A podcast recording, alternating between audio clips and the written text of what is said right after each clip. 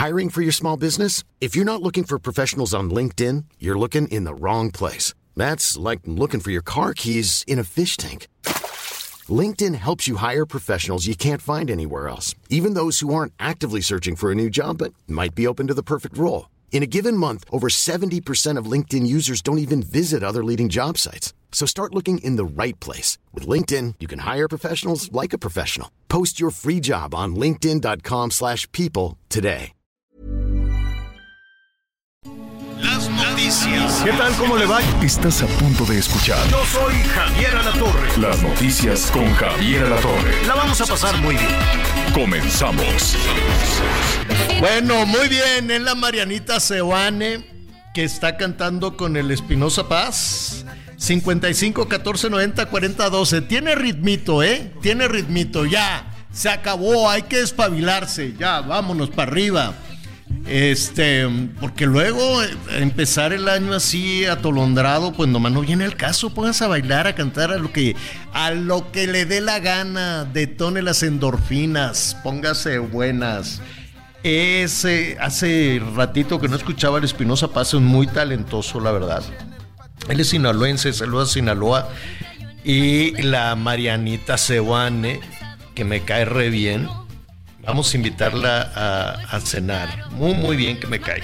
Bueno, pues ahí está el número telefónico 55 14 90 40 12. Está ahí la, la canción. Sí le han tundido. Pues ya ve cómo, cómo, cómo es esto del abarrote.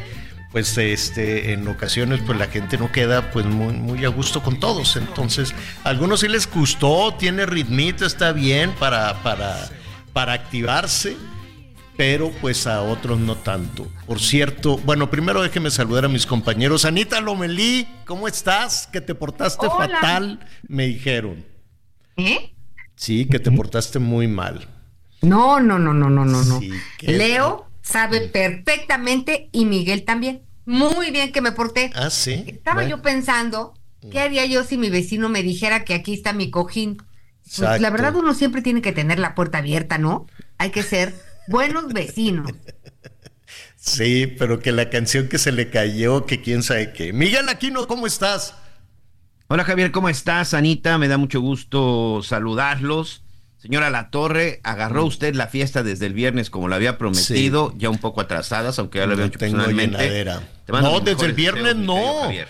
El viernes estuvimos aquí trabajando, partí Sí, pero pastel. del viernes empezaste la celebración en TV Azteca. sí, y sí, sí, señor, sí. ahora sí usted se la agarró de largo. Qué bueno, hay que Fíjese que festejar, partí- hay que ser muy felices y sobre todo celebrar un año más de vida. Dios lo bendiga, señor.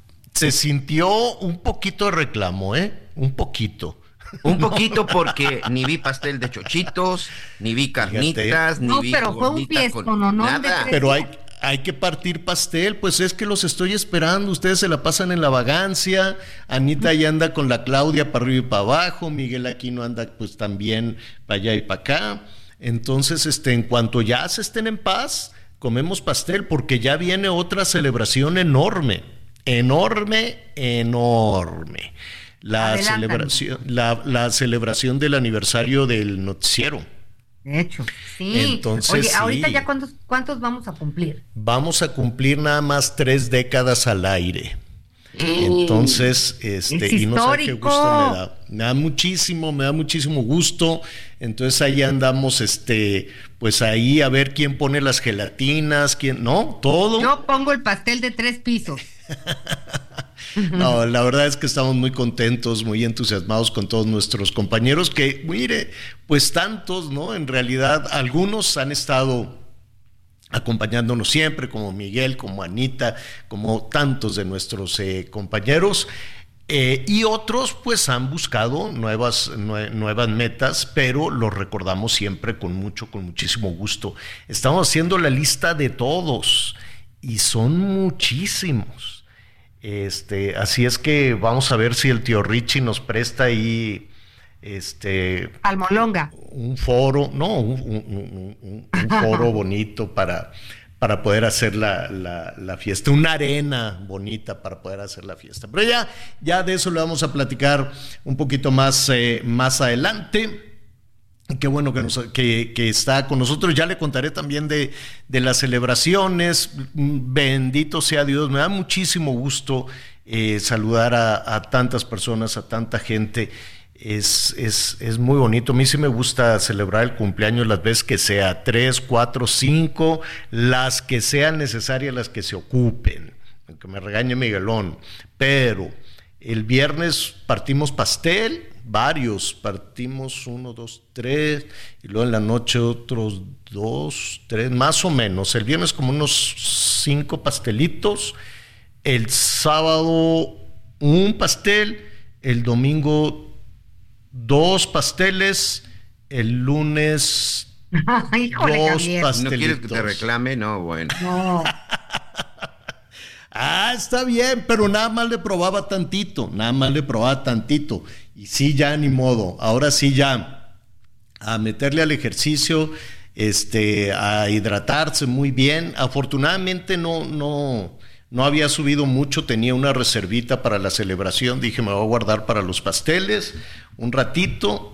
Y este, y sí, seguramente ya ahí anda uno con la lonjita, pero pues hay que, hay que meterle con un tecito verde, ¿no? Mucha agua y, y un, un cocidito, ¿no? Hay que cerrar la boquita tantito y uno ya sabe, no es necesario que sea el nutriólogo esto del otro, sí, hay nutriólogos muy buenos que siempre nos asesoran aquí también en el programa, pero si somos honestos, Anita Miguel, ya sabemos que sí y ya sabemos que no, ¿no?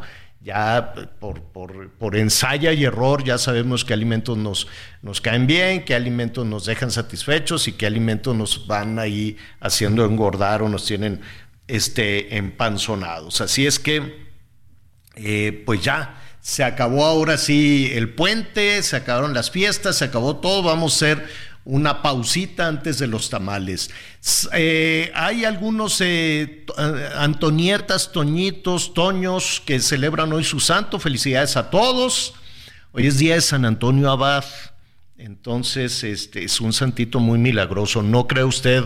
San Antonio, San Antonio Abad, mm, nuestros amigos en la Ciudad de México lo ubican únicamente como, como estación de metro, pero no, no, no, no. San, San Antonio Abad, pues es un, un santito muy, muy, muy milagroso. Ya después estaremos eh, eh, platicando a grandes rasgos. San Antonio Abad, pues confortaba, reconfortaba. Fíjate que él era de mucho dinero, su familia.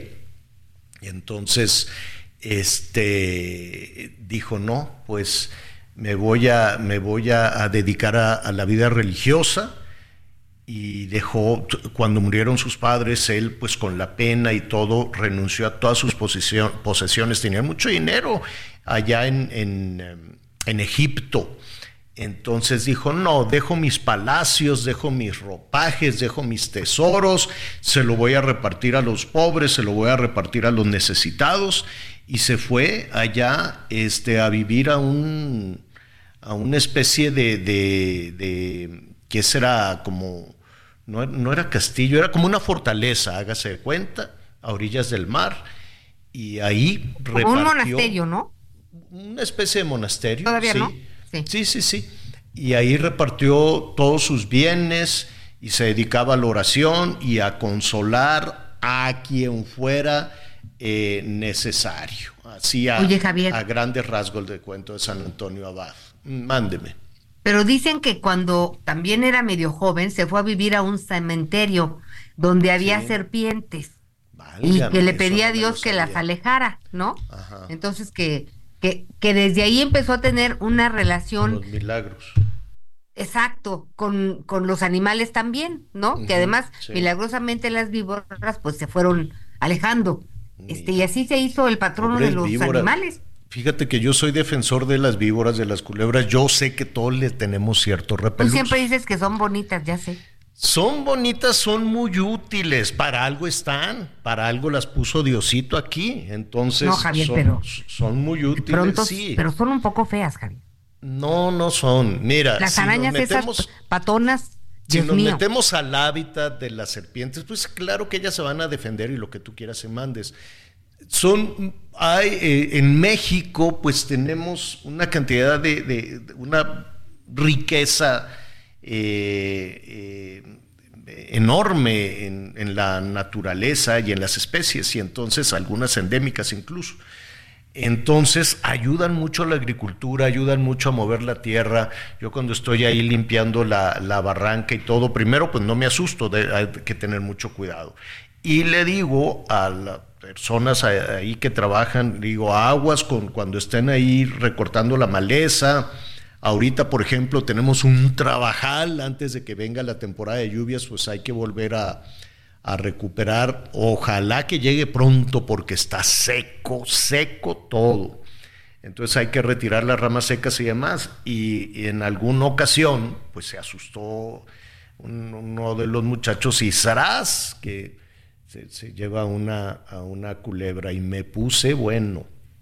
Dije, no, no, no, no, no, aquí prohibido matar nada ni culebras, ni ninguno, porque es, es, es, la casa de ellos, ellos viven ahí en, en, la barranca. Nosotros lo único que tenemos que hacer es, es limpiar, sacar la basura y respetar a, a todos los, los, que están ahí. Y están muy contentos, les llevo agua. Voy a poner una camarita porque dejo yo un bebedero. Había un bebedero para aves, pero también dejé uno a ras de, del piso y el otro día estaba viendo y dije, ¿qué será ese? No, no atendía, por más que lo quería ver, dije, ¿qué animalito será este? Tenía las orejas puntiagudas, puntiagudas, puntiagudas, este, como un, un, un pelaje como clarito, grandezón, y, y la, la, colita como, ¿cómo le diré? Como anillada, pero no, no era el, el, ¿cómo se llama este que es muy común ahí en las barrancas? En fin, ya le estaremos ahí contando. Ya me quedé aquí eh, platicando. A ver, atención. ¿Un no era, Javier? Como un cacomix, le haste de cuenta, pero más grande.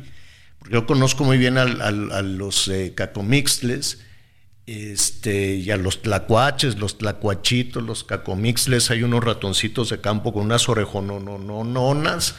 Este, ¿qué más hay? Hay, hay mucho, mucho animalito, pero este estaba, era una mezcla rara. Dije, o es un cacomixle grandotote, o es un gato grande. Nunca atiné a saber qué era. Dije, ¿qué es? ¿Qué? Y por ahí le tomé una foto, la voy a subir a ver qué nos dicen. Hágase de cuenta como cacomixle pero muy grande y con orejas como felino, como... Dije, ¿qué, qué, qué, qué, qué, qué será esto? Pero en fin, ya, ya, ya ve que hay que proteger siempre a la naturaleza. La mancha urbana va creciendo, creciendo, creciendo, que lo menos que podemos hacer es proteger a estos animalitos que están en su hábitat. Así como la jirafa. ¿Qué pasó con, con Benito? Miguelón, con esos fríos, no sé en qué cabeza cae que se la llevaron allá a Ciudad Juárez, primero con unos calores tremendos de casi 50 grados y este y, y, ahora pues con esos fríos se le van a quemar las, las orejitas, el rabito. Sí, no sé. ya empezaba con ese problema precisamente en las orejas, uh -huh. este también con la vista, porque se le estaban cojando las pestañas. Pues mira, Javier, ya está African Safari ya está este lugar ubicado en la zona en la zona de Puebla. El tema es que ahora estamos en medio de la burocracia de que pues si la Profepa, que si a multar al parque y que cómo se va a hacer este este este recorrido, cómo se va a hacer el traslado, cuáles son las condiciones. La gente de Profepa también estaba haciendo por ahí algunos exámenes a Benito para saber en qué condiciones se encuentra y pues en un ratito más estaremos platicando con nuestro compañero Reinaldo Lara para saber si finalmente ya lo subieron a este contenedor, porque también el traslado pues no es sencillo, no, evidentemente. Pero oye, tiene, qué bárbaro. Tiene que acondicionar un vehículo, sí. A ver si no se muere Benito en medio de tanta cosa, ¿no? Sí, no, por supuesto. No. Ese es el temor y eso es lo que han estado que... alegando este, pues esta organización no gubernamental, salvemos, salvemos a Benito. Entonces, eh, ya está la autorización, ya dijeron, sí, aquí lo recibimos con mucho gusto, pero pues todavía hacer todo el trámite y toda la mm, logística para el traslado, pues es lo que ha retrasado su llegada a Puebla, señor. Bueno, pues eh, ya, ya estaremos al ratito, tanto en Puebla como allá en, en, eh, en Chihuahua, para eh, conocer de, de, este tema. Oigan, a ver, hay, va creciendo, va creciendo una discusión que de entrada se oye a todo dar. De entrada se oye muy bien en el tema de las pensiones. El próximo, ya en dos, dos semanas, poquito más de dos semanas, el 5 de febrero el presidente López Obrador va a hacer pública ya una, una serie de reformas al sistema de pensiones. No ha quedado muy claro, se está esperando para, para el día 5 para hacer el anuncio pero se entiende que estaría buscando que las eh, trabajadoras y trabajadores afiliados al, al, ISTE y al Seguro Social a la hora de pensionarse reciban el 100% de su sueldo. No sé en este momento cuánto reciben, pero es, eh, es menos, ¿no? Es menos de, del 100%. Recibes una una parte nada más de tu último, de tu último ingreso, y eso es lo que se te va a entregar. ¿De dónde va a salir ese dinero? Eh, ah, pues, ese es el detalle. Va a ser pues ya empezaron con las ocurrencias, ¿eh? Hoy en la mañana dijo, como insisten en desaparecer el INAI, como insisten que no quieren transparencia, dice que el presupuesto del INAI que se utilice para las pensiones. O sea, es que no, ¿por qué no quiere que se sepa nada? ¿Qué tiene de malo, con todo respeto, qué tiene de malo el, el, INAI? ¿Qué tiene de malo la transferencia, la transparencia? ¿Qué tiene de malo saber en qué se están gastando los que gobiernan el dinero? ¿No?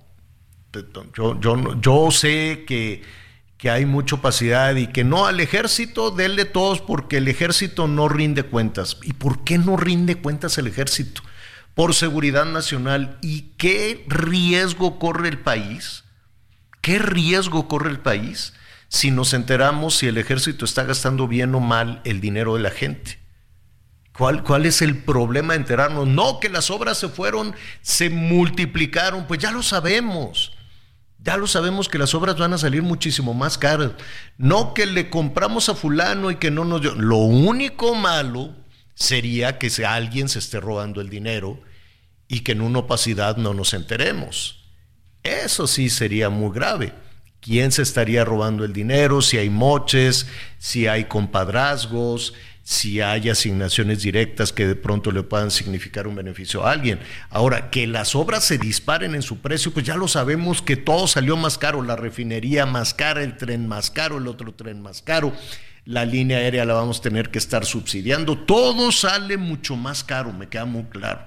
Pero en el camino no se trata únicamente de que salga más caro. Se trata de ver si alguien se está robando el dinero. Y eso a los políticos de cualquier partido, del PRI, del PAN, de Morena, el que sea, a cualquier político odia que le estén sacando cuentas aunque digan se va a solventar, a ver, ¿en qué momento esa palabrita me cae tan gorda?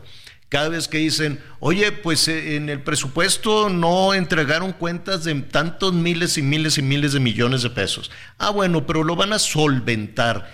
¿En qué momento lo van a solventar? ¿Cómo lo van a solventar? ¿Cómo lo van a aclarar? Aquí lo que se trata es de saber en qué fregado se gastan el dinero, cómo se gastan el dinero. Eso no es electoral, eso no, no es de que vas a ganar o perder elecciones si no hay transparencia. Yo creo que habría más votos para el partido que insista en la transparencia. Yo creo que habría más afectos y más popularidad para el gobierno que abra las cuentas y que sea claro en todo. ¿O no? ¿O ustedes no votarían por alguien que le apueste a, a la transparencia? Que le apueste a la claridad y que diga, pues sí, me salieron mal las cuentas, le aposté mal, me gasté un friego de dinero, pero aquí están todas las notas. Además, más allá de si votaríamos o no, Javier, es su responsabilidad y es tan sencillo. Por supuesto que yo quiero saber en qué se están gastando mi dinero. Por supuesto que yo quiero saber cómo se están gastando el dinero, cómo lo están aprovechando. Y cuando hablo mi dinero es porque no se les olvide, amigos, no hay gobierno rico. El dinero que se utilizan para los programas sociales, para las becas, para sus obras de infraestructura que tanto presumen es con el dinero de los mexicanos, no sale del dinero de ningún servidor público, no sale del dinero de ningún este gobernante, no sale del dinero de, de ningún secretario. Ellos cuidan su dinero y ellos cuidan su salario y de ahí no sale absolutamente nada. Sale de los impuestos, sale de esos 30 pesos que le descuentan cada quincena de 100 que ganan, sale del pago del IVA, sale de los impuestos que pagan con la tenencia, con el predio, con todos los impuestos que uno paga, que por cierto este año se elevaron, aunque decían que no. Todo ese dinero es precisamente con lo que mantiene el gobierno todas sus acciones y operaciones. Por supuesto que yo quiero saber y que me expliquen en qué se gastan mi dinero y para eso sirve el INAI y ese es precisamente el instituto, uno de los órganos este, que quieren desaparecer. Y ya lo dijo el presidente, a ver, primero quería el dinero del Poder Judicial para reconstruir Acapulco. Qué fácil. está- Ahora quiere el dinero del INAI Acapulco. para la cuestión de las pensiones. Qué sencillo. No, bueno, Qué pues es que también, es, a ver, pero es que también siembras. Mira, a ver, vámonos despacito, vámonos despacito con este, con este asunto.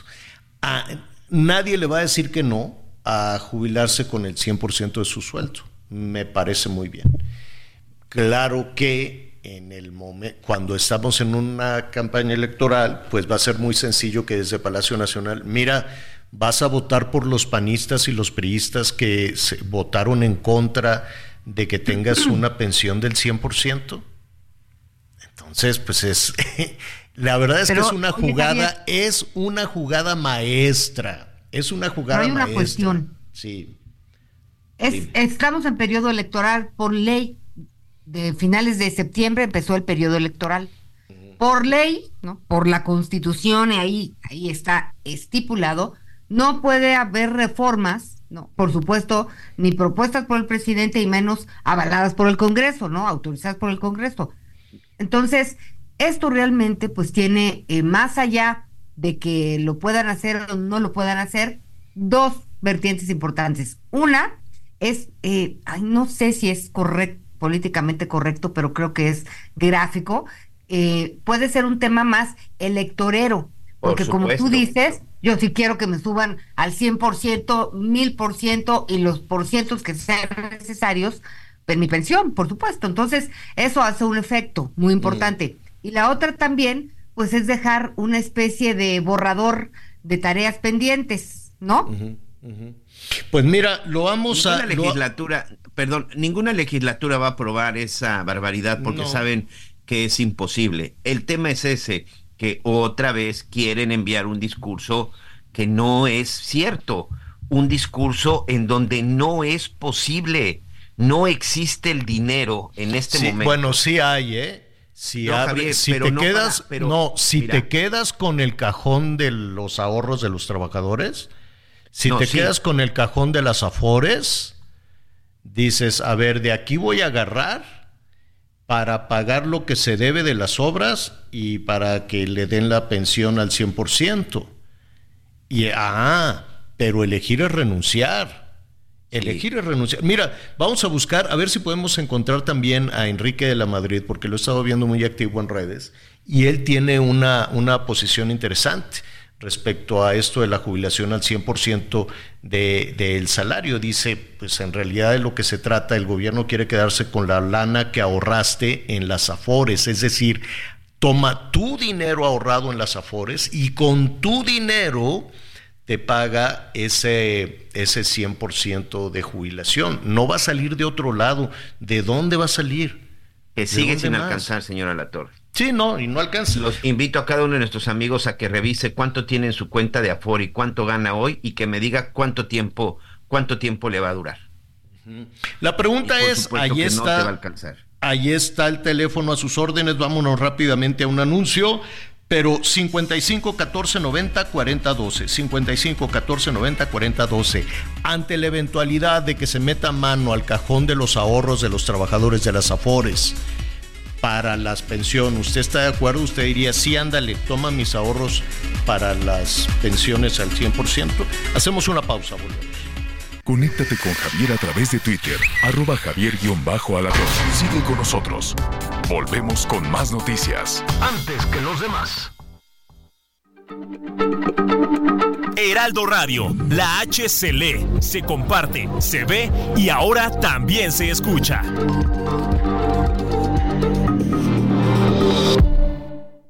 Todavía hay más información.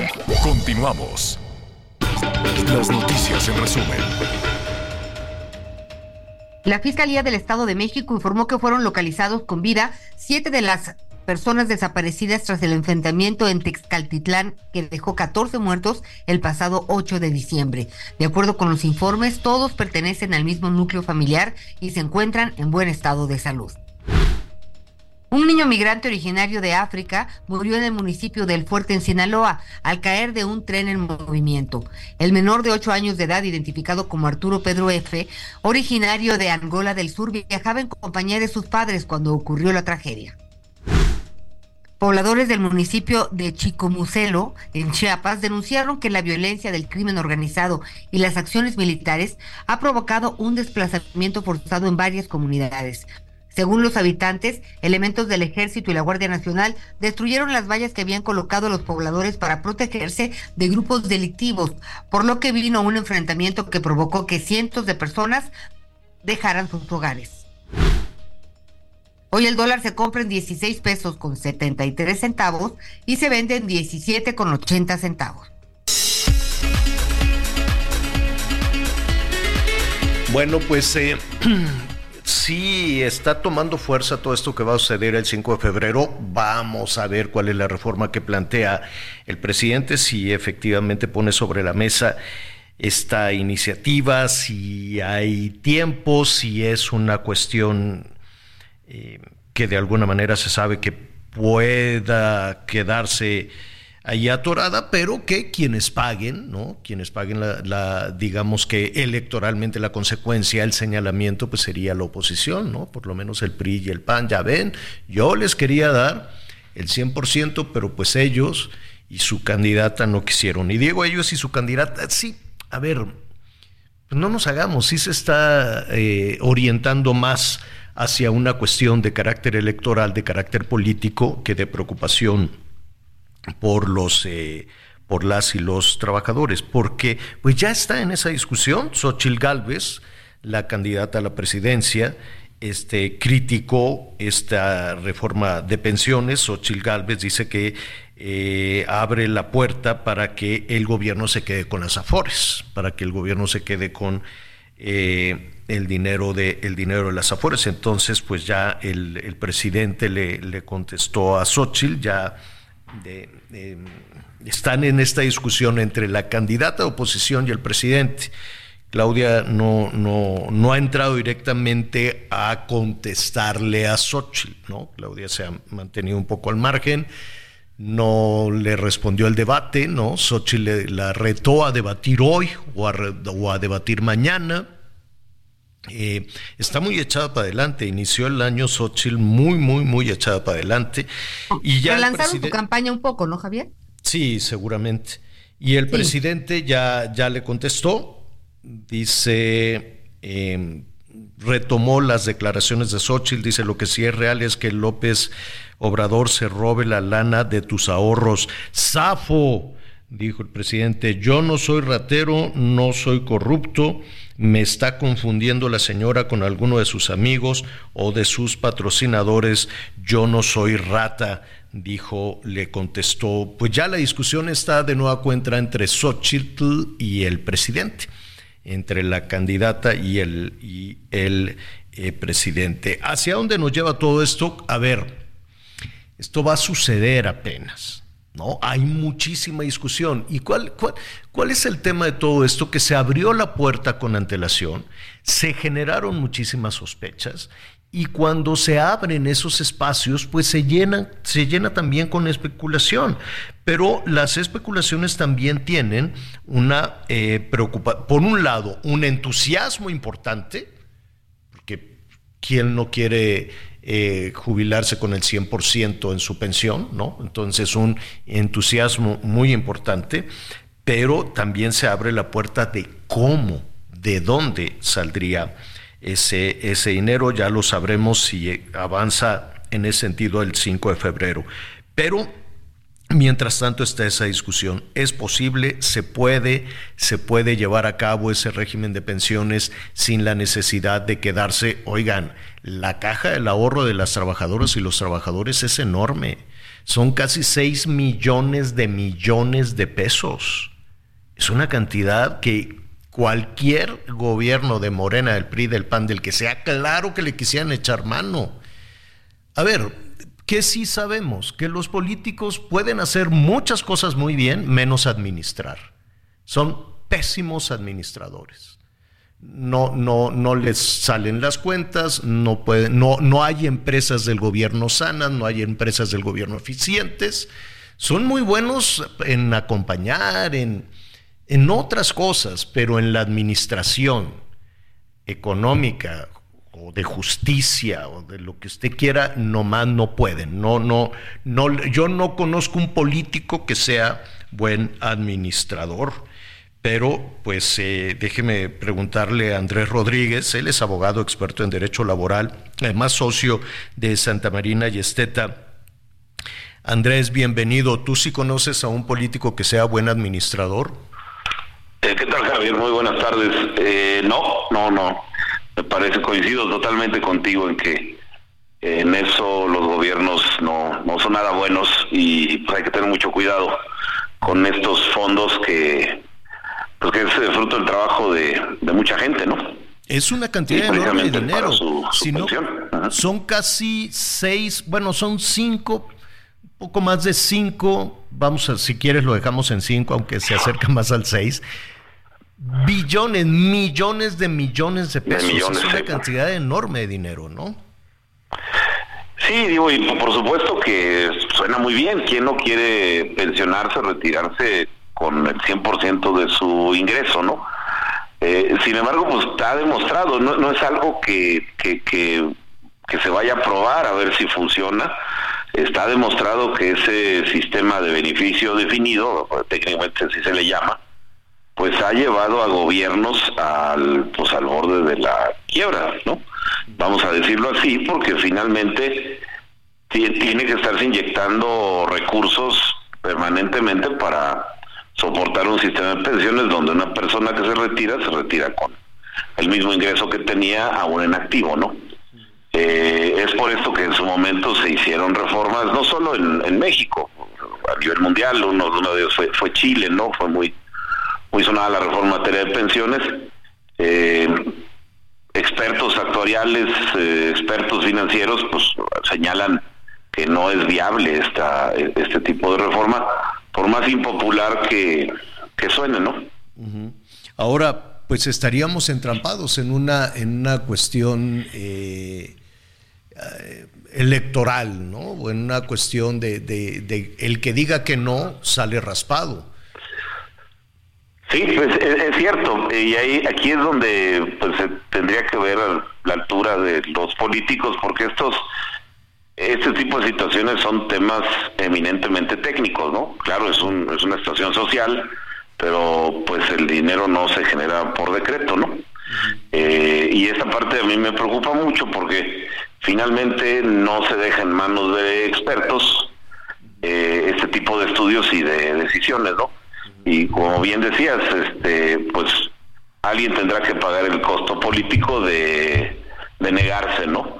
Pero me parece que es la responsabilidad de los políticos, eh, pues insisto, eh, el actuar atendiendo a la opinión de expertos y, temas técnicos, insisto, por más impopular que pueda ser una postura, ¿no? Ahora, lo que también es cierto es que se ha desatado todo, todo un, mar de, comentarios y esto lo vamos a conocer apenas el 5 de febrero, ¿no? El próximo 5 de febrero el presidente va a presentar estas, estas, eh, estas reformas, son varias, no, no, ha quedado muy claro, pero se ha puesto sobre la mesa sobre todo la cuestión de las pensiones. Si no fuera por las afores, ¿tendría el gobierno eh, la posibilidad de poner el restante para que las trabajadoras y los trabajadores tengan el 100% de su salario cuando se jubilen? Creo que esa es, la, gran pregunta, ¿no? Eh, se, ha, hecho, por supuesto, es, un tema que ha llamado muchísimo la atención, pero pues hoy, al día de hoy, no sabemos cómo se va a plantear esta reforma y si entre esa, ese planteamiento que se haga, pues está el tomar el dinero de las afores, que no es la primera vez que, se, que, este, esta administración hace un amago en ese sentido, ¿no? Mm, de lo que hemos, eh, analizando el presupuesto, eh, que la manera en que se ha destinado, pues no, yo no vería cómo puede alcanzar y este para, para fondear el, este sistema de pensiones, así como lo ha planteado el presidente, ha dicho que el gobierno eh, asumiría parte del costo. Bueno, habría que ver quién más, y también los empleadores y los propios trabajadores, ¿no? Eh, y en esa parte, y en eso de asumir parte del costo, estamos platicando con el abogado Andrés Rodríguez, experto en derecho, en derecho laboral. Eh, Andrés, ¿qué pasaría? Vamos a poner una situación hipotética. ¿Qué pasaría si eh, en esta discusión, el 5 de febrero, que tendría que ser una ruta compleja, me, quiero me quiero imaginar a que el gobierno pudiera apropiarse de las afores. Pero ¿qué pasaría con, el, con, con, las y los trabajadores? Independientemente de que les digan, te voy a garantizar tu pensión, ¿se pueden llevar el, el, ahorro de, los, de las y los trabajadores?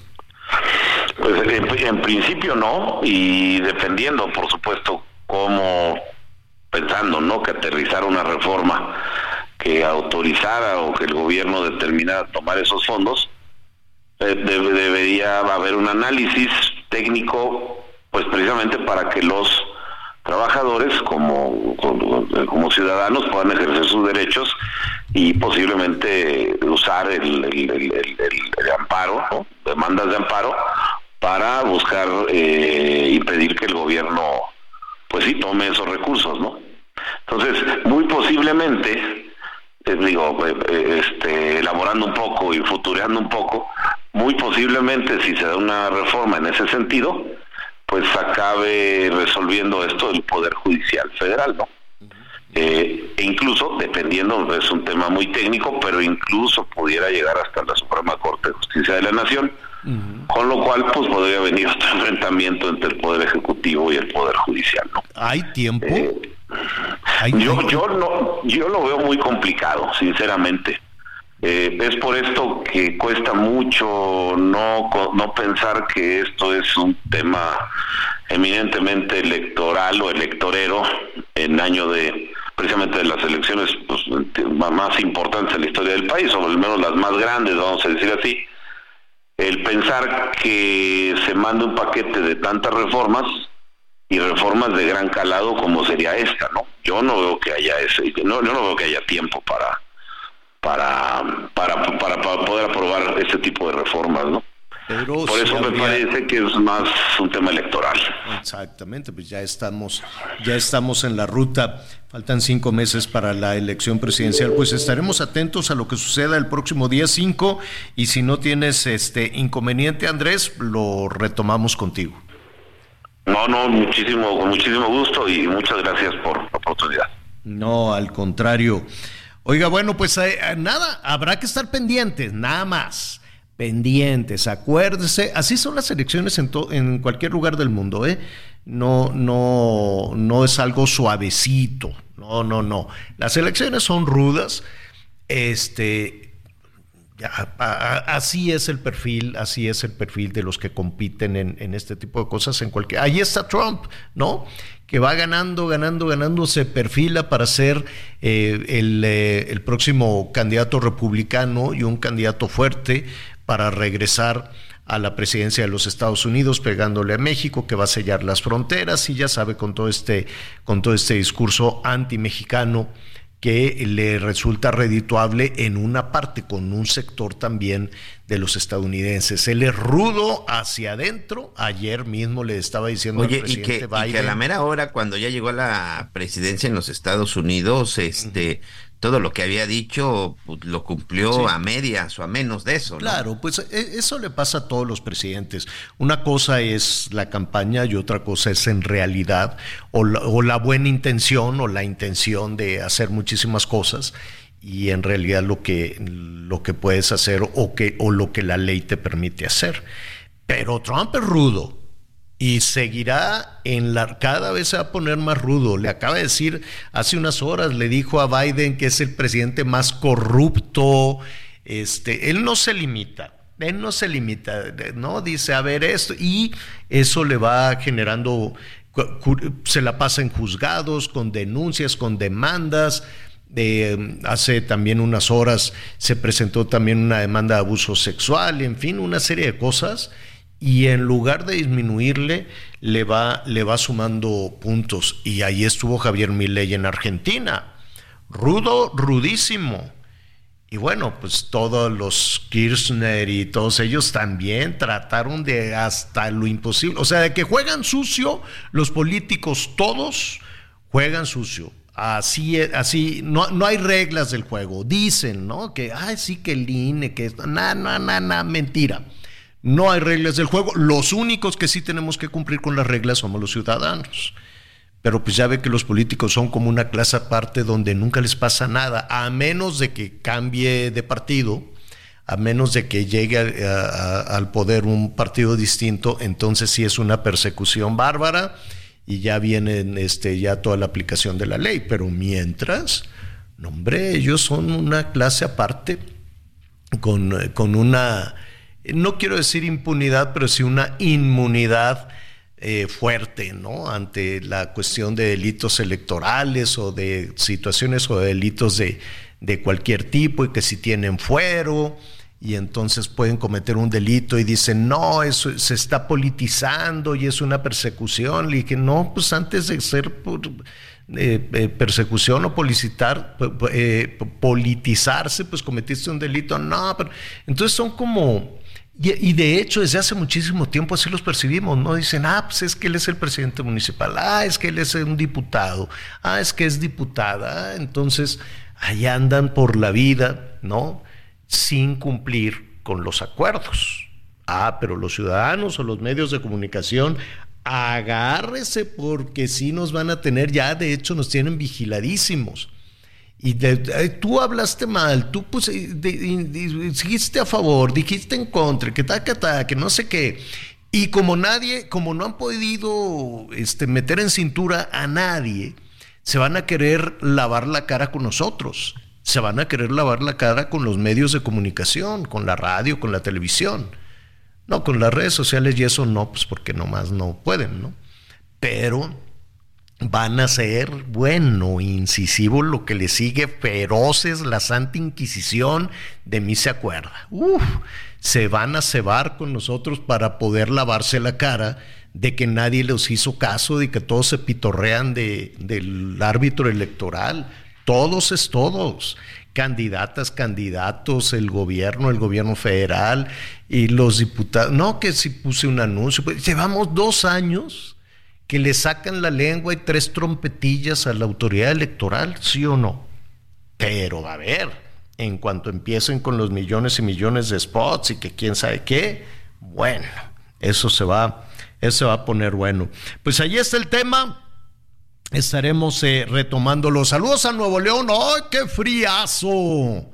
¡Qué frío está! También saludos en Texas que tienen una tormenta invernal, le dicen bomba invernal, no hombre, tienen problemas con la electricidad, con el gas, con todo este tipo de cosas.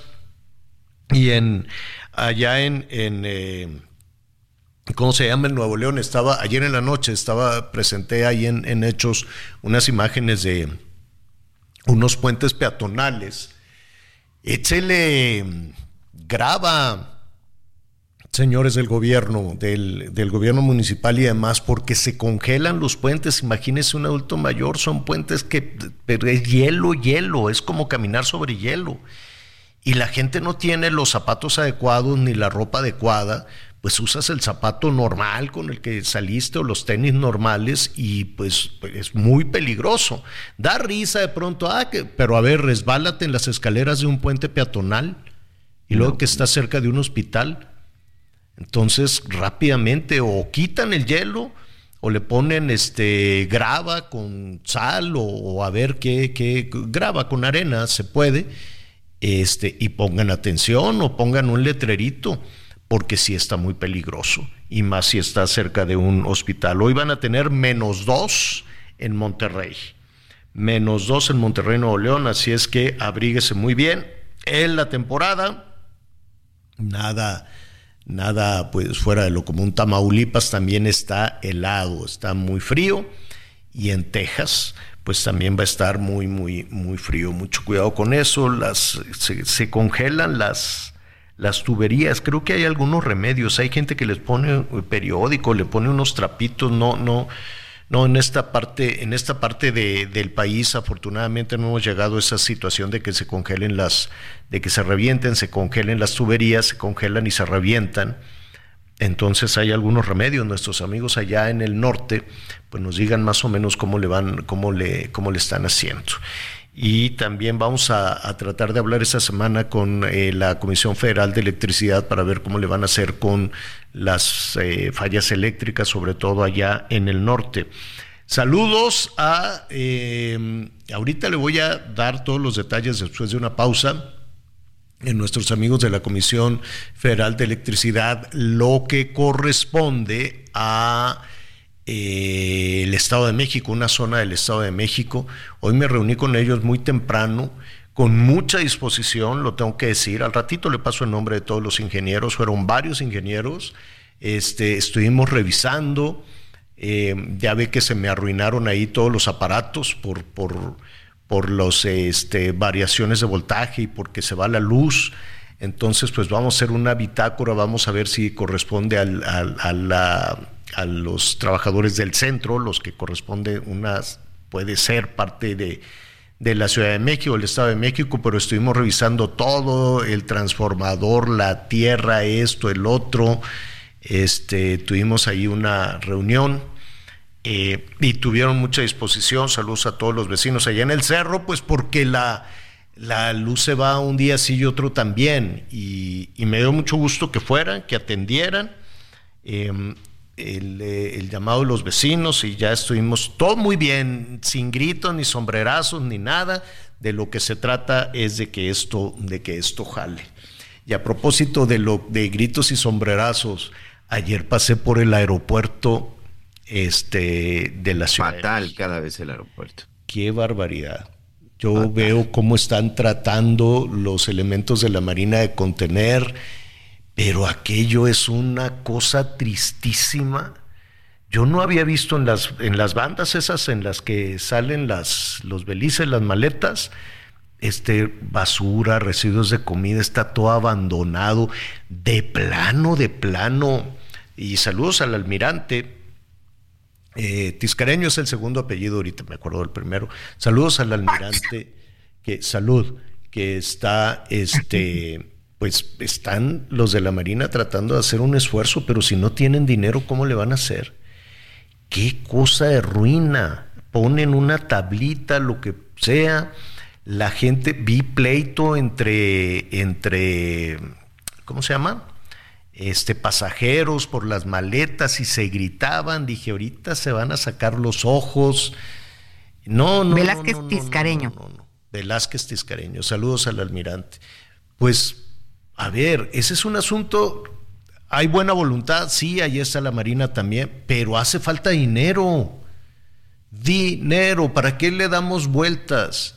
eso es mantenimiento, esos son aparatos, e, echar para afuera ahí a todos los de, de, la seguridad privada, no sé qué, y que les hagan exámenes de control y confianza, lo que sea, pero para todo, para que funcione, para que sea el mejor aeropuerto, el más, debe de ser el aeropuerto más importante del país, y cuesta, pues ya le subieron, los tarifas ya subieron, los impuestos a las líneas aéreas ya subieron, se recortaron los vuelos, pero aquello es, es una cosa impresionante. Y era martes, imagine usted el fin de semana o en temporada alta, ahora para la Semana Santa. Dios santísimo. Saludos al vicealmirante, vamos a, ver si podemos platicar con él. Y sí, la verdad es que él pues es quien pone la cara, pero falta quien ponga el dinero. Mucho dinero hace falta para que jale como debe de jalar el que debe de ser el principal aeropuerto de este país. Vamos a unos Hey, it's Ryan Reynolds and I'm here with Keith, co-star of my upcoming film If, only in theaters May 17th. Do you want to tell people the big news? All right, I'll do it. Sign up now and you'll get unlimited for $15 a month in six months of Paramount Plus Essential Plan on us. Mintmobile.com slash switch. Upfront payment of $45 equivalent to $15 per month. Unlimited over 40 gigabytes per month. Face lower speeds. Videos at 480p. Active Mint customers by 531.24 get six months of Paramount Plus Essential Plan. Auto renews after six months. Offer ends May 31st, 2024. Separate Paramount Plus registration required. Terms and conditions apply if rated PG. Anuncios son muy breves, volvemos inmediato.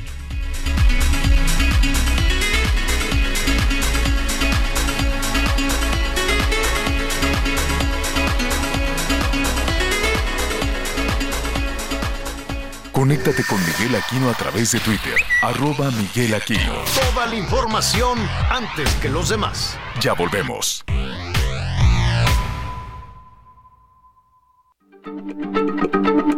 Heraldo Radio, la H se lee, se comparte, se ve y ahora también se escucha.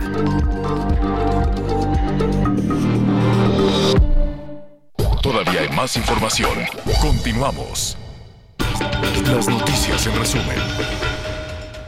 Debido al aumento de contagios por COVID-19, influenza y el virus respiratorio sincicial durante la temporada invernal, la UNAM emitió una serie de recomendaciones, incluido el uso del cubrebocas previo al regreso a clases.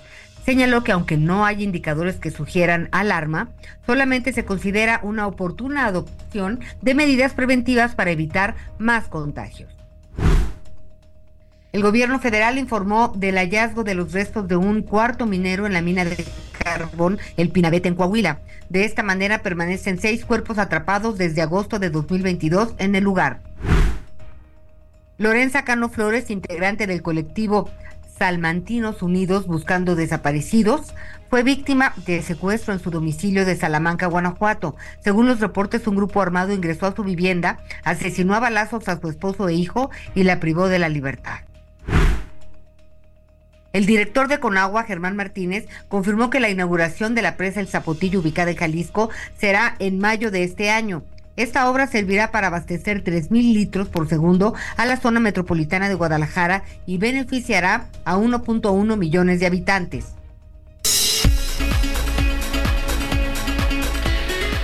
Bueno, pues eh, ya le comentábamos allá en Monterrey, el Heraldo Radio 99.7 de la FM con un friazo y pues también están eh, las temperaturas muy bajas en, en Chihuahua.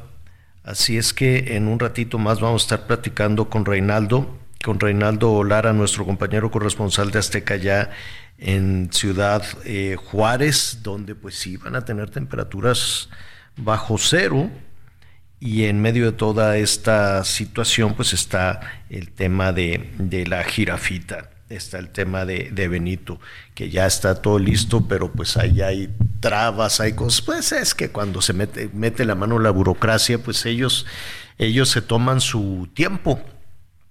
No, primero que ya estaba todo eh, listo, pero que la profepa, a ver, con, con toda sinceridad, con la Profepa, terrible Profepa aquella con los del Mazo en, con Peña Nieto, a la Profepa actual, Anita, Miguel, ¿ustedes han visto, nuestros amigos en el país, alguna diferencia?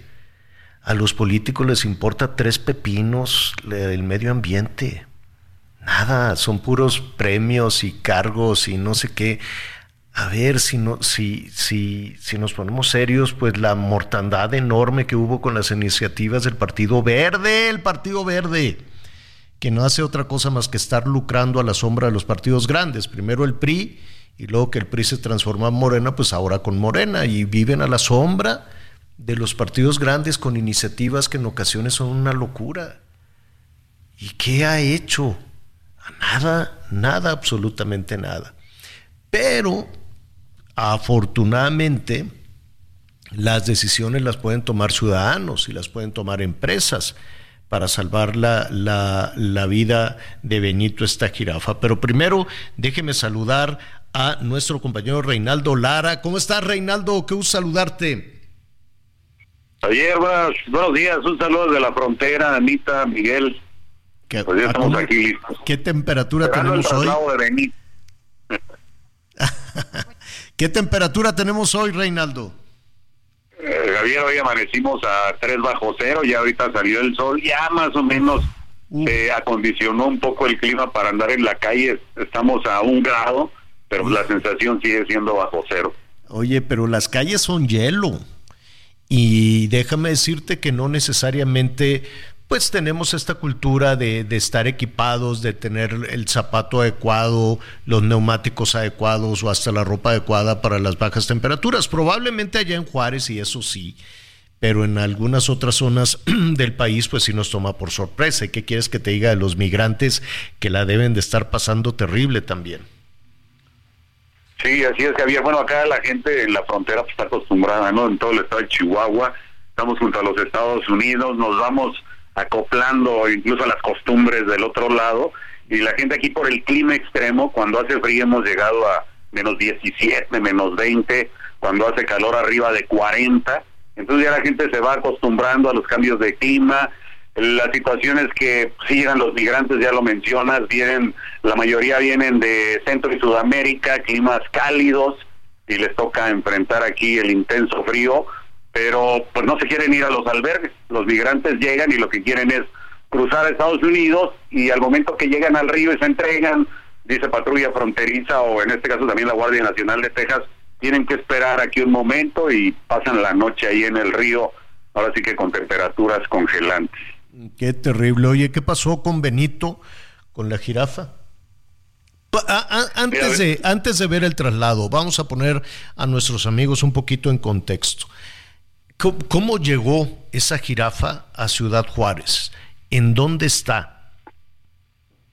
Bueno, mira, todo comienza cuando muere el, el jirafa anterior, la jirafa anterior que está aquí en la frontera, Modesto vivió 23 años ahí en ese mismo lugar, en el Parque Central, y obviamente pues se tuvo que, ahora sí que acoplar a las inclemencias del tiempo, mucho frío, mucho calor. 23 años estuvo aquí Modesto, que llegó de muy chiquito, llegó de meses, llegó a Ciudad Juárez, lo tuvieron en el Parque Central, es un parque que se ubica en la principal avenida de esta frontera, la avenida Tecnológico, hay dos lagos, ahí alrededor, fraccionamientos, maquiladoras, es donde está ubicado este Parque Central. Cuando muere Benito, cuando muere Modesto, le hacen los homenajes, pues la gente estaba triste porque era la mascota de todos los niños fronterizos y decían las autoridades estatales traer otra jirafa, que en este caso es Benito, que llegó en mayo del año pasado. Llega Benito y lo primero que enfrenta es el fuertísimo calor, arriba de 45 que se vive acá en la frontera, y ahora llega el frío, temperaturas que hemos estado a menos 10. ¿Qué es lo que sucede? Desde que llega Benito, se crea la, una organización, sabemos a Benito, de personas activistas que protegen animales y están insistiéndole las autoridades que pues, no son las instalaciones adecuadas. Como el gobierno del estado de Chihuahua no les hacía caso, decidieron escalar se fueron a Profepa, tampoco recibieron respuesta y empezaron a trabajar con organizaciones internacionales. Lo hicieron público y es cuando ya todo mundo voltea a la frontera a ver qué pasa con Benito, qué pasa con esa jirafa. Llegó aquí de tres años Benito y ahorita le tocó estar, pues, ayer estuvimos a, a menos nueve, le toca este intenso frío, gobierno del estado con tanta presión de las organizaciones dice vamos a activarle la instalación que tenía el anterior, la anterior jirafa, pero lo quisieron cerrar, poner calefacción, vidrios para protegerlo de los fuertes climas, pero imagínate, dicen muchos activistas, el calor si le metes calefacción se concentra en la parte alta, ¿cómo estará Benito adentro de ese lugar con la cabeza caliente y ahora sí que las patas frías, ¿no? Sin poder salir. Bueno, pero se lo llevan, ¿ya se va o no se va? ¿Qué va a pasar? Bueno, ya después de tantas denuncias y quejas y protestas, llegó la Profepa y tomó posesión del, del de la jirafa, en este caso de Benito, le quita la, el resguardo al gobierno del estado, pero mientras dice vamos a ver a dónde lo trasladamos, se acercan los de African Safari de Puebla y son los que se lo van a llevar, ya hicieron un estudio, ya revisaron instalaciones, las condiciones médicas de Benito y ya llegaron a un acuerdo, lo van a trasladar, pero no saben la fecha exacta. ¿Por qué? Porque dicen que van a venir de Puebla con un vehículo especial donde se va a trasladar a Benito, pero antes se lo van a tener dentro de su hábitat aquí en la frontera para que lo vaya conociendo, para que le vaya agarrando confianza. Y después de eso ya va a ser el traslado, que estamos hablando de a lo mejor dos, tres, cuatro semanas o hasta, hasta un mes y mientras tanto pues el frío sigue calando aquí al pobre de Benito. Bueno, pues ahí vamos a estar atentos, te vamos a ver en la noche, no te metas al hielo, muchacho, te vimos ayer que estabas ahí brincando en el hielo de, en el hielo, en, en la superficie congelada de, de, pues qué era, pues son eh, es agua, pueden ser charcos, fuentes, todo se congela. Con mucho cuidado. Tú sabes, Javier, que acá lo que pasa es que donde hay fugas de agua, pues siempre se va a congelar, ¿no? Y, y donde hay baches, ayer estábamos mostrando todos los baches de Juárez se cubrieron. Pero fue por ahí. Exacto, los baches. Oye, dime algo, ¿protegen las tuberías con algo cuando se congelan? Sí, incluso eh, vienen las indicaciones de las autoridades, de bomberos, hay que proteger toda siempre que va a bajar la temperatura, que va a estar bajo cero, hay que proteger las tuberías externas de la casa, las tuberías de agua y en ocasiones las del gas. Hay que ponerles, lo más sencillo, dicen las autoridades y, y los expertos, es periódico, envuelves la tubería con periódicos, después le pones una bolsa de plástico, como esas bolsas de basura, o las bolsas de los supermercados, y después una cinta adhesiva. Con eso ya se protege para que no se congelen. El problema es que las que van internas se pueden congelar y ahí se viene el problema porque hay que agujerar pisos, paredes para poder llegar a ellas. Otra cosa que recomiendan es siempre que va a ser frío dejar abierta una llave. La llave más lejos de tu casa, si es un segundo piso, un tercer piso, hay que dejarla abierta todo el tiempo, goteando nada más porque eso hace que esté circulando el agua y no se vaya a congelar lo que quedó en las tuberías. O sea, que esté, pero ¿cómo? ¿Y se está tirando agua o cómo? Ahí también te recomiendan que si la vas a dejar abierta por esta situación, pues pongas algún recipiente y lo puedes reusar. O sea, pero un chorrito ah, apenas, pues. Un chorrito, sí, es un chorrito nada más para que la el agua esté circulando en todas tus tuberías y no se congelen con el frío que haya circulación de agua y la puedes usar en el baño, para lavar algo en la cocina, para lavar ropa. Claro, claro. Oye, Reinaldo, ¿han tenido apagones por las bajas temperaturas o no, no ha llegado tanto? No, por las temperaturas no. Ha habido apagones por los fuertes vientos. Recuerda, Javier, que la semana pasada tuvimos unos fuertes vientos de hasta 100 kilómetros por hora en todo el estado de Chihuahua, que derribaron árboles espectaculares, techos de casas, y eso sí afectaron en algunas colonias. Vinieron los apagones que había quejas de familias que tres, cuatro días sin luz hasta que llegaba personal de la comisión y les decía, pues les voy a poner aquí un remendo aquí al cable porque no tenemos suficiente. Válgame, pues eh, abrígate muy bien y ahí estaremos atentos, te vamos, te, te, te vemos y te escuchamos hoy por la noche. Gracias, Reinaldo. Gracias, Javier, Anita, Miguel, un saludo desde la frontera.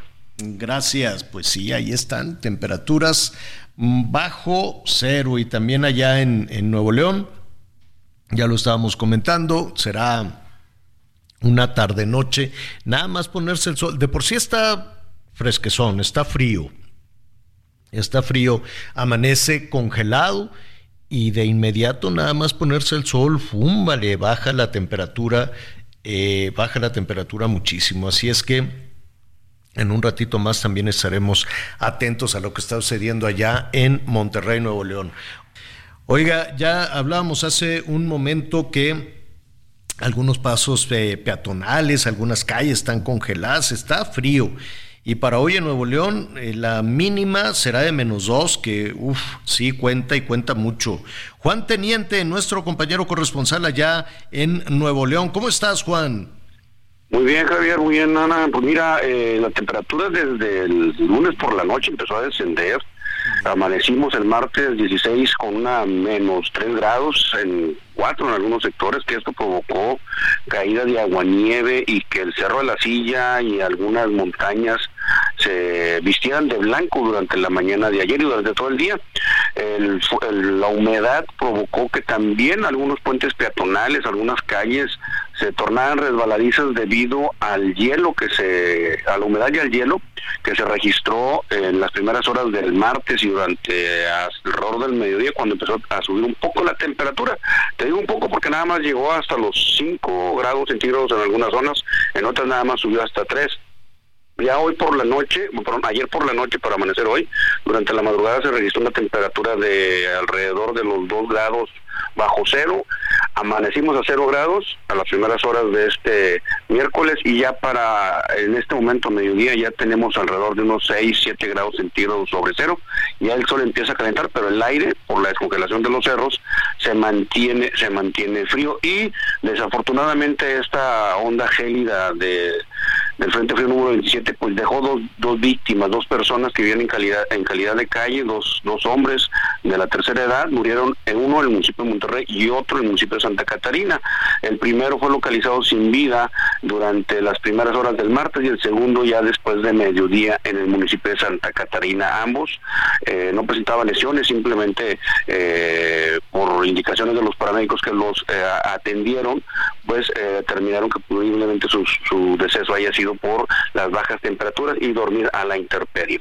Protección Civil ha hecho su trabajo, ha, instalado 27 puntos de atención para el operativo Carrusel en, los nueve municipios del área metropolitana, pero aún así hay personas que se niegan a, a recibir esta ayuda e, e, irse a resguardar a uno de estos eh, albergues, incluso hay algunos migrantes que están en la casa de, los migrantes eh, aquí en Monterrey y prefieren dormir a que entrar incluso a, dorm a dormir en estos eh, centros que tienen destinados las autoridades para ellos y algunas asociaciones civiles.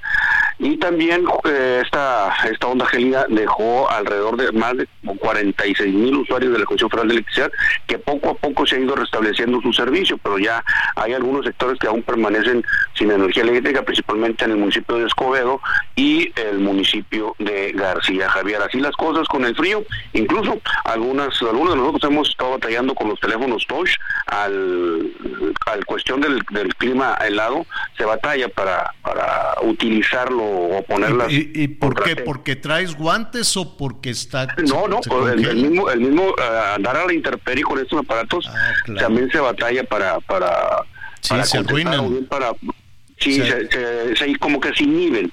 Ajá, Entonces, se, este, arruinan con. Está batallando con esta, esta onda gelida.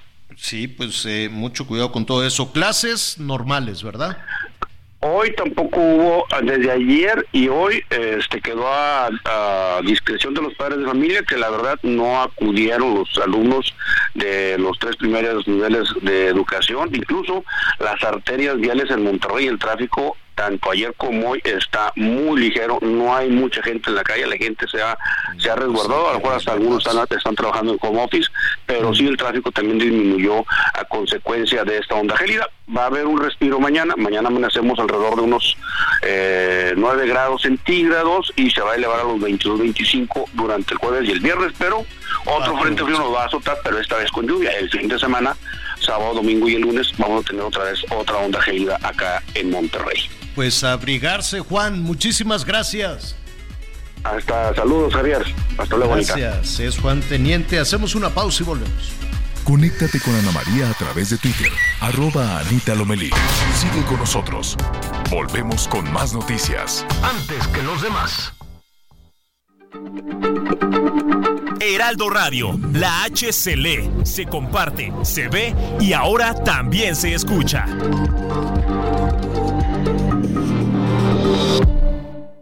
Todavía hay más información. Continuamos. Elementos de la Policía Investigadora Ministerial de Guerrero, del Ejército y de la Guardia Nacional continúan con la búsqueda de nueve personas que fueron secuestradas en la localidad de Santa Fe de Tepetlapa, del municipio de Buenavista de Cuellar, en los límites del estado con Morelos. De acuerdo con los reportes, un comando armado irrumpió en una fiesta privada en la que amenazaron a los asistentes y se llevaron a los nueve hombres identificados como Israel, Juan Manuel, Carlos, Emanuel, Rubén, José Manuel, Alfredo, Rodolfo y Santiago.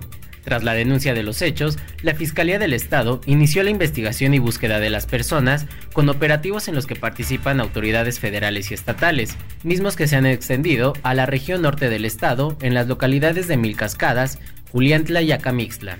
La Fiscalía General del Estado refrendó su compromiso de continuar con las acciones para la localización de las personas desaparecidas y el esclarecimiento de los hechos, por lo cual se abrió una carpeta de investigación por el delito de desaparición cometido por particulares. informó Ángel Villegas. A través de un video, un grupo de mujeres que se identifican como integrantes de la comunidad Wixaritari de la zona norte de Jalisco piden que cesen abusos de parte del líder de zona del cártel Jalisco Nueva Generación, quienes ellas identifican con el apodo de El Rojo. En este video, las mujeres que dicen representar a comunidades de pueblos originarios establecidos en 10 municipios de la zona norte de Jalisco, entre otros municipios Huejuquilla, Mezquitic, Huejúcar, Santa María de los Ángeles, Colotlán, Totatiche, Villaguerrero, Bolaños, Chimaltitán y San Martín de Bolaños, le piden a Nemesio Rubén Ceguera Cervantes, alias El Mencho, que ponga orden ante estos atropellos.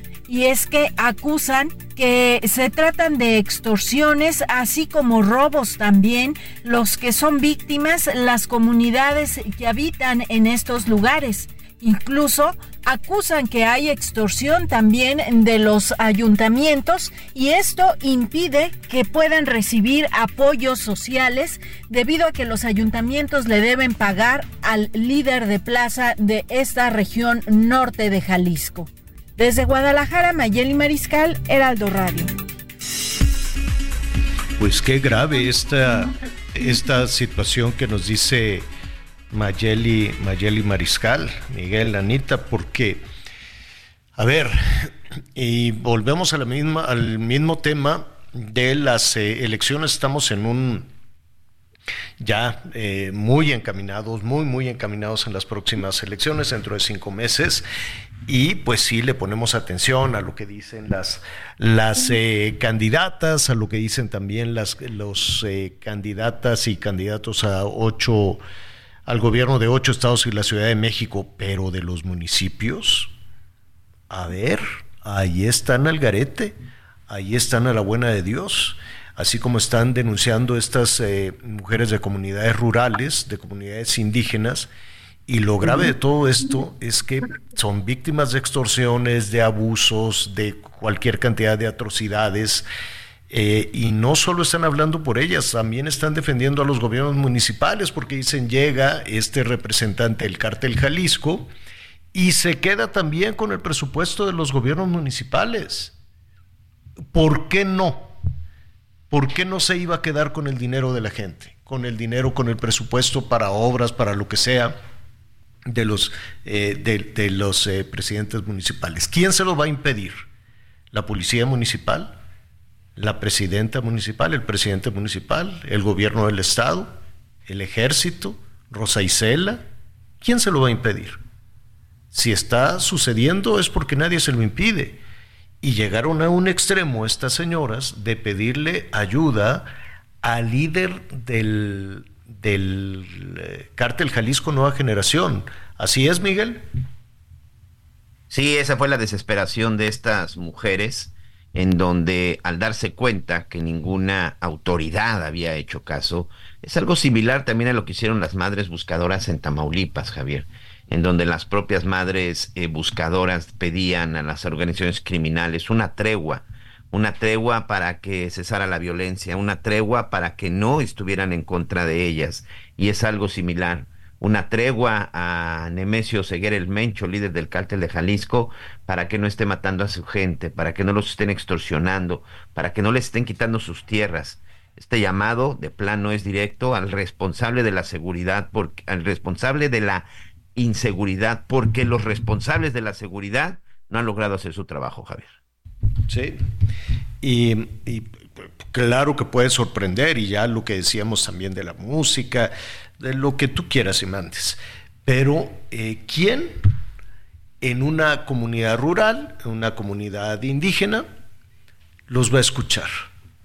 ¿Quién, a ver, cuando hay alguna situación desafortunada, lamentable de violencia, pues rápidamente, no, pues que vamos a mandar ahí un piquete de la Guardia Nacional, hacen presencia, se dan unas vueltas y, pues nada más.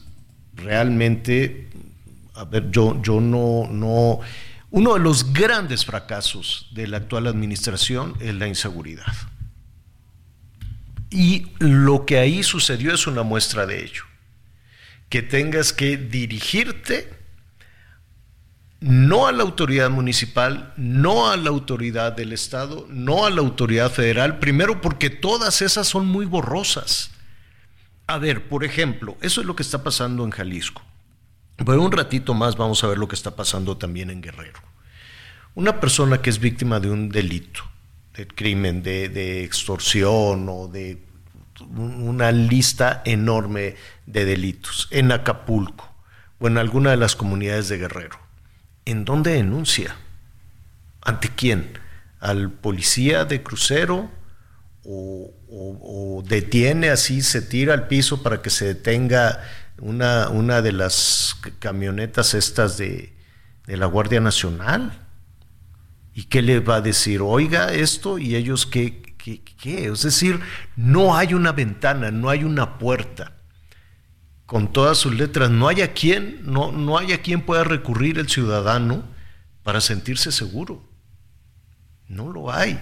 En muchos estados, no quiero decir que en todo el país, pero en muchos estados del país, entre otros Guerrero y Jalisco y, Micho y Chiapas, ya cómo está Chiapas, a nueve jóvenes los levantaron en una fiesta, se los llevaron, no sabe nada, se dieron un encontronazo, se agarraron también los eh, ciudadanos contra militares y se pelean de un grupo contra el otro grupo y aquello pues no tiene ley. Aquello no tiene ley. Lo vamos a, retomar en un, en un momentito, en un momentito más. O em, a ver, permítame porque está muy largo esto. Sí, muy bien. Ya que estamos en el tema de en el tema de, Guerrero, poco a poco se va ahí este, recuperando el transporte público. ¿Por qué se quedaron sin transporte público? Pues por miedo, porque llegan los grupos criminales, el que sea, de los muchos grupos criminales que operan en, Guerrero o que operan en, en, Acapulco, aunque digan los que administran, digan los que gobiernan que no es cierto, claro que ahí están, y les quitan su dinero y los extorsionan y los torturan y se puede llegar a situaciones extremas donde puedan perder la vida. Y dicen, pues no voy a salir a trabajar, un poco como medida de presión, como sucedió en el Estado de México, donde tienen que contratar su seguridad, una especie de autodefensa, para poder salir a trabajar, a trasladar a las personas a diferentes sitios. Poco a poco se va a se, ha ido restableciendo, si no me equivoco. Pero eh, las extorsiones, pues antes de, la tragedia del, huracán, todos en Acapulco sabían que los negocios, los antros, los bares, las construcciones, las construcciones este, de, de edificios, de esto y del otro, pues de alguna u otra manera estaban también controladas por el crimen. ¿no? Con sus extorsiones y demás. Ahora, ¿a quién van a extorsionar si no hay nada? Si no hay negocios. Al que tiene el puestecito, pues también no lo dijeron. Allí en el mercado dicen, pues a nosotros nos dicen, puedes vender esto, puedes vender aquello. Pasan en la noche y recogen la cuota y recogen el dinero para trabajar. ¿Es posible salir adelante con esa situación?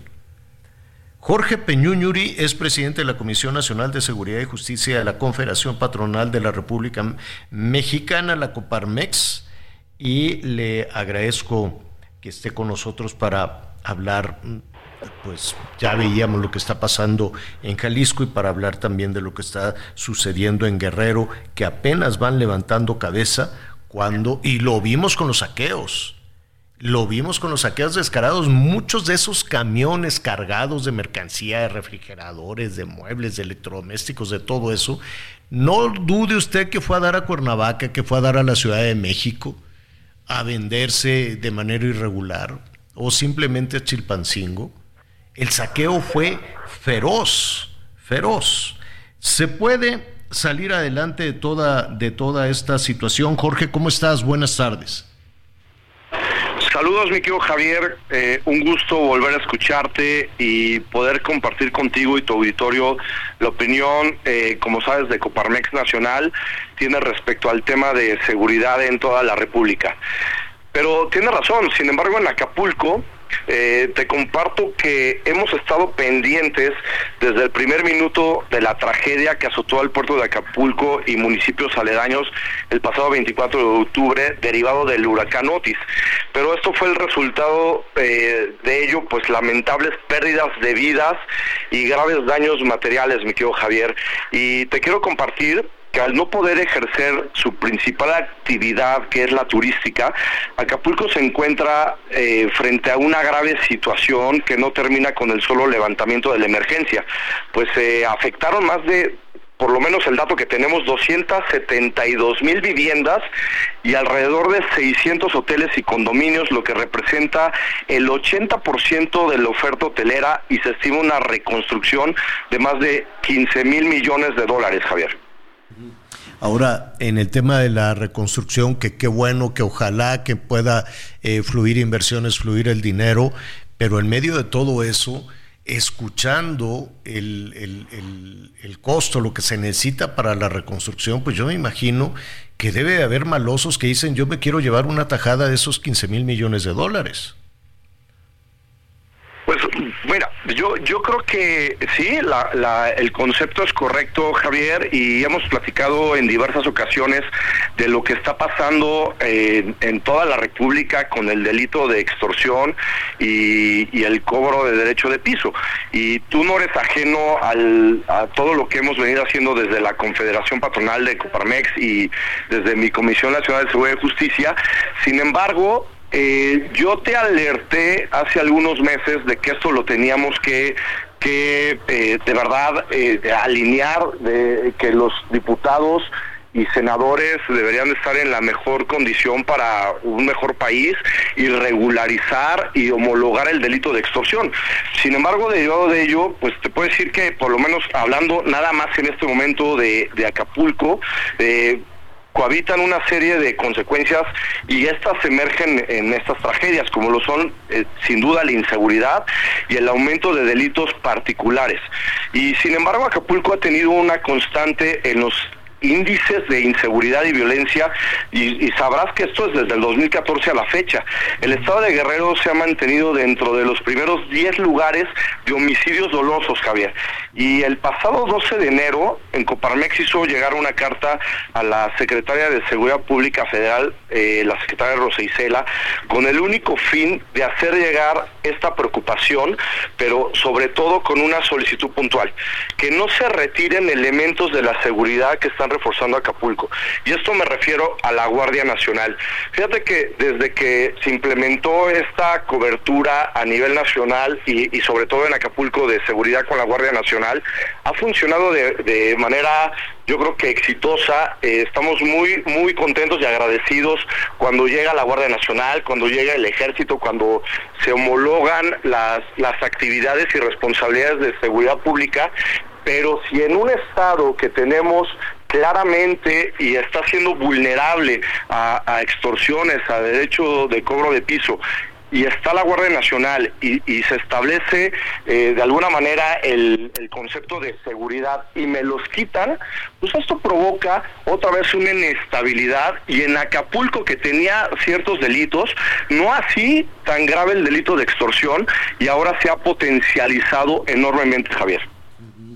Sí, y escuchándote, eh, mira, cuando escuchamos la palabra Coparmex, pues nos imaginamos a gente que está haciendo un esfuerzo por abrir cientos o miles tal vez de, empleos, de empujar, de atraer inversiones, pero también es cierto que en un país como el nuestro, los empresarios hacen unos esfuerzos enormes y en muchas ocasiones están, son vecinos de a quienes han invitado para generar un empleo. Es decir, tenemos eh, eh, pequeños y micro, pequeños y medianos negocios que, ¿qué pueden hacer?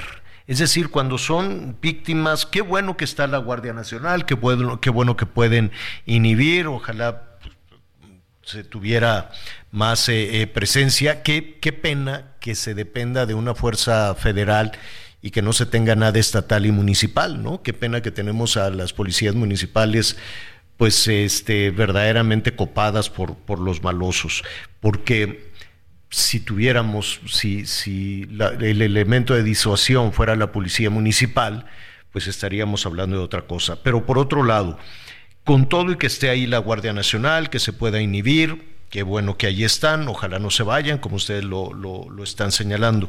Pero ¿qué hace un pequeño empresario? ¿Quién escucha a este pequeño empresario que puede generar cuatro, cinco, diez empleos y que batalla para con todas las trabas y el impuesto y todo lo que le tienes que dar al gobierno para poder para poder seguir funcionando y con todo y eso llega el crimen organizado y te pide una cuota para poder seguir operando. ¿Qué, qué haces? ¿Pagan? Eh, ¿Siguen adelante? ¿O, cuál es eh, la, la suerte de estos eh, pequeños y medianos negocios?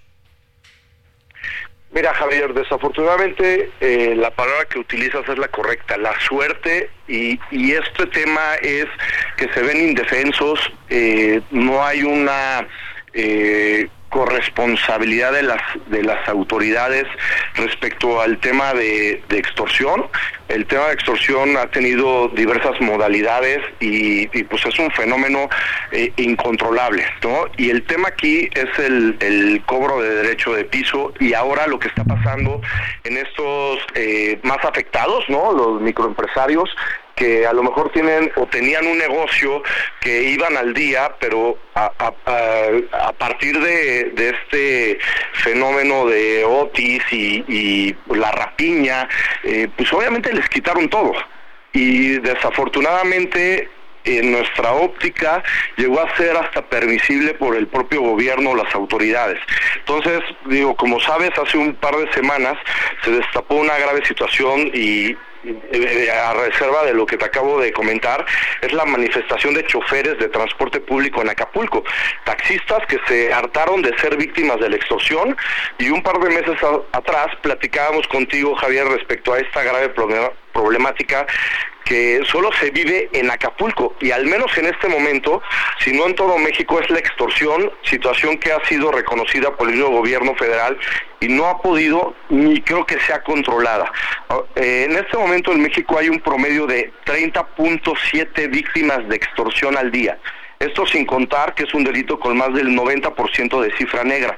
Es decir, personas que no denuncian y no denuncian por varios factores y, yo creo que la, la más interesante y de analizar es que no confían en las, en las autoridades o no están confiando en las, en las autoridades y por ello es que la corresponsabilidad de la sociedad civil de Coparmex y de los 14 organismos que, estamos impulsando esta reforma constitucional es precisamente esta modalidad, el cobro de derecho de piso, el que llegue un delincuente, se meta a, tu comercio y te diga si no pagas X cantidad, pues te la voy a, te lo voy a incendiar o, te voy a hacer que las autoridades lo clausuren, involucrando autoridades que seguramente no tienen nada que ver, pero ese es el, el terror psicológico. Y en Acapulco lo que estamos pretendiendo es precisamente estímulos fiscales para que los pequeños y, microempresarios puedan eh, resurgir que, que, por ejemplo en, el tema de reconstrucción de Acapulco desde hoteles o, o algunos este, condominios pues requieren de, materiales que no están en el Estado. Entonces vienen de la Ciudad de México o de otras entidades, por hablar de algo en particular, el vidrio templado, y resulta que cuando van en trayecto los paran, los extorsionan los delincuentes o cuando quieren comercializar para que un constructor eh, pueda pueda este, hacer las digamos las este, implementaciones necesarias de este material pues, los están extorsionando. se quedan con todo el material, hombre, y, lo, y ya lo vimos en Quintana Roo, ya lo vimos en el Estado de México, claro que dicen, queremos una, una parte de esos 15 mil millones de, de, dólares, me dijiste, o de pesos para la reconstrucción. Pero bueno, de ese tema preocupante, Jorge, eh, seguiremos platicando si no tienes inconveniente. Es un foco rojo que hay que atender, que hay que escucharnos y estaremos atentos a, las preocupaciones de lo que digan la Coparmex para la recuperación de uno de los es una de las marcas internacionales en nuestro país, Acapulco. Muchísimas gracias. Gracias a ti, Javier, y un fuerte abrazo a todo tu auditorio. Gracias, gracias, muy bien, pues ahí está.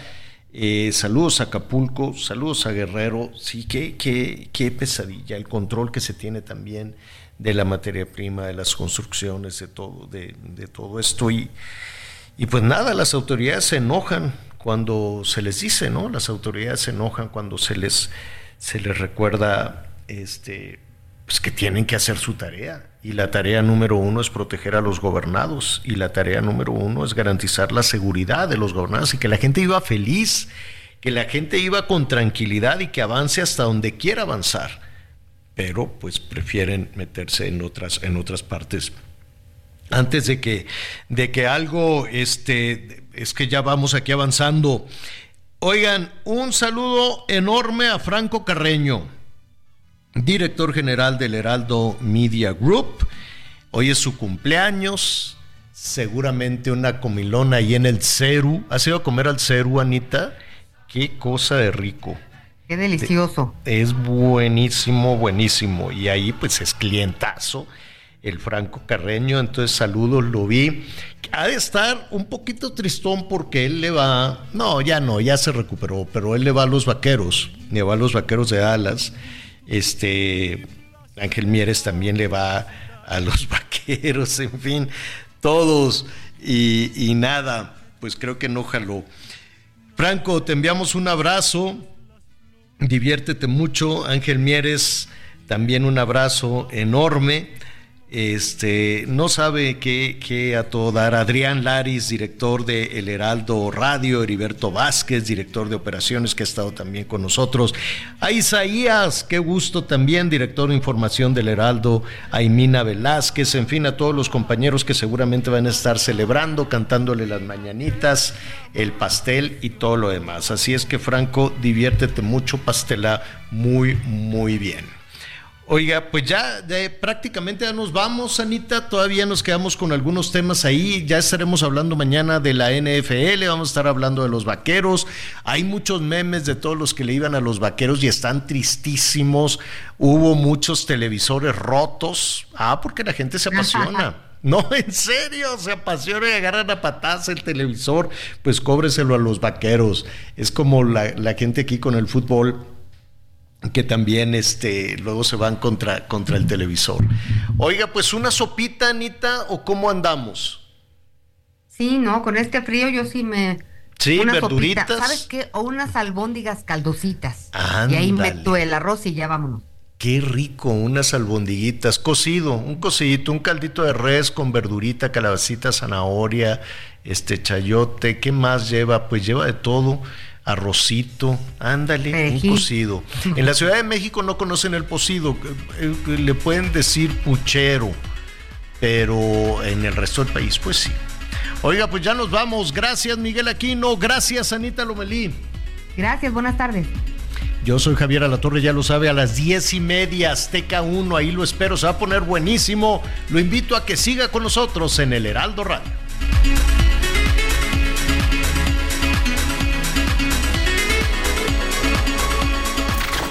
Gracias por acompañarnos en Las Noticias con Javier La Torre. Ahora sí ya estás muy bien informado.